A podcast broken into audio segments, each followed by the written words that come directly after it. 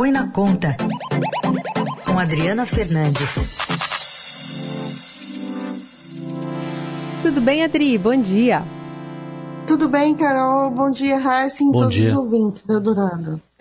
Adri, chegou a semana que todo mundo acha ou entende ou espera que seja anunciados os detalhes do novo arcabouço fiscal pelo Ministério da Fazenda. Exatamente, Carol. O mistério danado, o ministro da Fazenda, Fernando Haddad, ele fala é, de forma ampla, mas não diz, não dá detalhes sobre a regra, diz que ela foi bem recebida por quem apresentou, é, não fala que foi apresentada pelo mercado e disse e, e que vai in, entregar a proposta para o martelo final, para bater o martelo ao presidente Lula essa semana. Essa proposta é de um novo arcabouço fiscal para substituir o teto de gastos, que é a regra que limita o crescimento das despesas à variação da inflação. Ela é importante nesse momento porque o governo quer apresentar essa proposta, fechar, bater o martelo, um projeto, entregar ao Congresso Nacional um projeto antes da reunião do Copom no dia 20, 21 ou 21 e 22, estou aqui na dúvida, que acontece agora em, em março, é reunião importante sobre o futuro das taxas de juros, o governo pressiona pela queda dos juros e diz que não há razão é, para os juros é, ficarem no patamar tão elevado de 13,75. Por outro lado, o Banco Central vê risco fiscal é, nas contas, o risco, o risco fiscal, ou seja, o risco das contas públicas, atrapalhar o controle é, da inflação. Então, esse embate é, pode, é, o governo quer dirimir com a apresentação dessa proposta, mas muita gente no mercado diz que, a, que que pelo andar da carruagem pode ser apenas uma promessa de controle de gasto. Então, toda a atenção voltada para esse assunto, Carol. Rodrigo, então, na regra atual, que já foi respeitada várias vezes no governo passado, é, os uhum. gastos só podem crescer de acordo com o, o, a inflação ou é o PIB? Só para com a inflação. Com a inflação, com a inflação. Ou seja, os gastos eles ficam é, é, que eles chamam meio que congelados, né? Só cresce a inflação de um ano yeah. É. para outro, mas como você bem lembrou, ele foi amplamente desrespeitado, né? Ou seja, a cada momento que se que, queria gastar mais, deu-se um jeitinho, né, de furar esse teto, tanto é que ele é, desmoronou, né, a, a ponto de estamos, estamos discutindo uma nova regra fi, fiscal.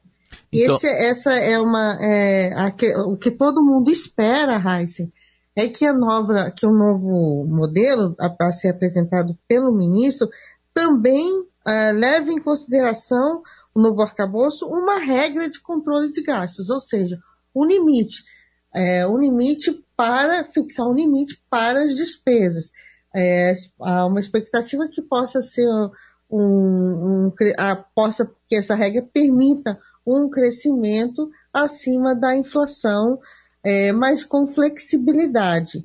Ou seja, que em momento, o que o governo quer e o próprio presidente Lula falou é mais recursos para infraestrutura. Ele disse isso já é, na, na última sexta-feira, disse que Haddad e também a ministra Simone Tebet, a ministra do Planejamento, terão que arrumar um jeito de é, de ter mais recursos para a infraestrutura. Isso é uma sinalização importante, porque é provável que o novo arcabouço fiscal permita mais gastos com investimentos. É, então, para ficar claro, quer dizer, vai ter, quer dizer, alguma regra deve ter, né, Adri? Ou, ou vai ficar só é na intenção? O, o Haddad o Haddad estava definindo vários integrantes da sua equipe como é, Gabriel Garipto, o número 2, e o secretário do Tesouro, é, Rogério Seron, falam que, aqui o, o modelo terá uma regra de controle de gastos, mas a gente não tem ainda conhecimento, não foi divulgado ainda esse, essa proposta. E a pressa para se apresentar tudo e ser convincente para se antecipar a próxima reunião do Copom, né? Exatamente. A próxima reunião do Copom, agora no, na, no final de março, ela é uma reunião que, que acontece depois de toda essa pressão, né? Você vê toda, toda, praticamente todo dia tem alguém criticando o Banco Central e é, ele, o, que, o que se espera que conte que o, que o governo, que o Banco Central sinalize aí uma perspectiva de início da queda, uh, da queda dos juros, até porque nós estamos assistindo na economia brasileira uma retração muito forte do crédito, uma, uma, uma espreita, uma crise de crédito que pode esfriar ainda mais a economia brasileira, a atividade econômica, tudo que o governo não quer é um, um crescimento muito pequenininho ou, pior ainda, um, um cenário de recessão. Eu chamo a atenção é, para a crise que se instalou, que começou a se instalar na, nos Estados Unidos com o fechamento de um banco, depois no final de semana outro outro banco e é, isso pode com certeza ter reflexos assim aqui no Brasil. Os Estados Unidos lançaram um plano para frear essa crise bancária, né? E fecharam uma segunda instituição que foi o Signature, o banco Signature de Nova York, e já tinha fechado o Silicon Valley Bank. É, o Banco Central Americano já tinha, ou, ou portanto, já fechou dois bancos. Uhum. E, e, em relação ao Congresso, hein, Adri, que, como é que vão as negociações, que isso vai ter que ser aprovado lá? É, o Congresso, o presidente da Câmara, Arthur Lira, né, que cada, cada vez mais se empoderando, ele disse que não quer, não, é, não, ah, não quer uma, uma regra muito radical, muito é, heterodoxa, né? E isso já, já pontuou aí o debate. E mais importante ainda, Raíssa, é que ele disse que o governo não tinha é, voto, é, não tinha maioria para votar reforma tributária, ou seja, não tinha base para votar reforma tributária. É, é, é, é, vale dizer que a reforma tributária é uma proposta de emenda constitucional que exige mais, mais um voto qualificado, 308 votos, mais na Câmara, mas uh, e, a, e, a, nova reforma e a, o, nova, o novo arcabouço é uma lei complementar, ou seja, é, também o voto qualificado, mas em, em, não é como a, como a PEC.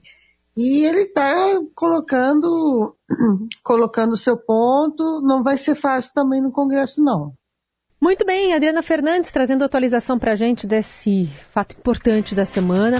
Vamos falando sobre isso. E antes de terminar, Adri, um parabéns ah. atrasado aqui da nossa equipe para você, viu? Felicidades, bom muito ciclo. Obrigada. Muito obrigada, vocês sempre muito carinhosos comigo. Eu agradeço demais o carinho de todos vocês aí. Sinta-se abraçada, que as festas tenham sido boas. É a Xuxa ainda por Muito cima, né? É a Xuxa. É a pois Xuxa é. ainda que tá tocando aí. Parabéns. Obrigado, Heisen. Obrigado a todos. Um beijo. Um beijo.